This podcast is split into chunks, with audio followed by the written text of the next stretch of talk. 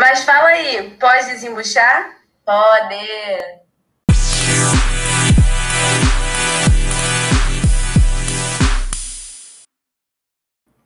Bom dia, boa tarde, boa noite, seja lá quando você estiver escutando esse podcast. Eu sou o Guilherme e eu estou aqui hoje com a Nicole.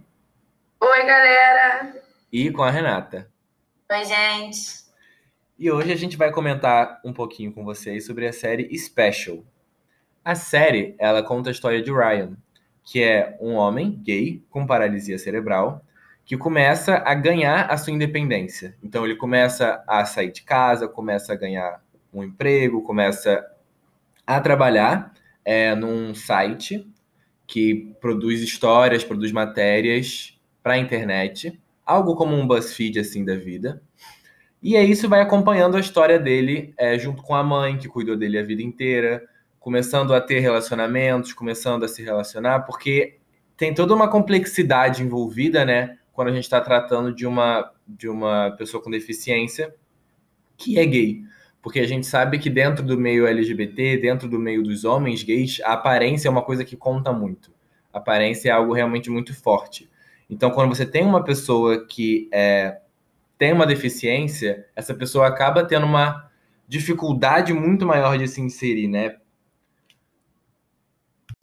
Outro ponto muito interessante é que eles fazem uma analogia ao longo de toda a série com a questão de sair do armário como gay e sair do armário como pessoa com deficiência. Porque quando ele começa a trabalhar nesse lugar novo, as pessoas assumem que é, a limitação de mobilidade que ele tem é por causa de um acidente que ele sofreu e não sabem que ele tem para, paralisia cerebral. Então você acaba tendo uma analogia ao longo de toda a série, né? Ela vai brincando com essa ideia de como ele é abertamente gay, as pessoas sabem disso, mas quanto à paralisia cerebral não sabem. Então, é, acaba sendo quase uma inversão né, do que normalmente acontece. É, e essa questão dos colegas de trabalho dele não, não saberem que ele tinha paralisia cerebral é, cria toda uma questão da relação dele com a mãe, porque ele não queria contar isso para os colegas, porque ele queria esconder, ele não queria ter aquele preconceito, ele não queria ser tratado diferente por causa disso mas a mãe dele queria que ele, né, assumisse isso de uma forma com orgulho, etc. E, inclusive, essa relação deles dois tem muito que falar, né? A questão dele ter paralisia cerebral que é, criou uma codependência entre eles dois, que eles estão super acostumados com isso, de ser dependente um do outro. A mãe acabou deixando de fazer muita coisa por causa dele e ele acabou criando uma é, relação muito de de estar tá ali, é, ela tá sempre apoiando ele, né? Aí chega na série, ele quer experienciar as coisas, ele quer trabalhar, ele quer viver sozinho e ela acaba ficando apavorada também, né? Porque ela não tá acostumada, ela ficava com ele 24 horas por dia e na cabeça dela é, é ele precisa de toda essa ajuda. Mas que ele mostra na série que ele realmente já cresceu, já tá pronto para dar o próximo passo e criam muitas intrigas por causa disso, né? Eles ficam brigando muito por causa disso. E, mas ao mesmo tempo tem um lado contrário, né? Que ela tem esse bloqueio de conseguir deixar ele viver a vida dele, mas ao mesmo tempo quando ela quando ela vai tentar viver a vida dele, ah, oh, desculpa, quando ela, quando ela vai tentar viver a vida dela, ele acaba não recebendo muito bem também. Além disso, também percebe que essa dependência entre os dois causa um problema nela em aceitar que ela não precisa mais cuidar do filho. A mãe, ela depois que o filho sai de casa, né, ela começa a perceber que ela vai ter que começar a viver a vida dela, é, ter relacionamentos e saber como viver sozinha. E ela começa a ter um problema seríssimo com isso.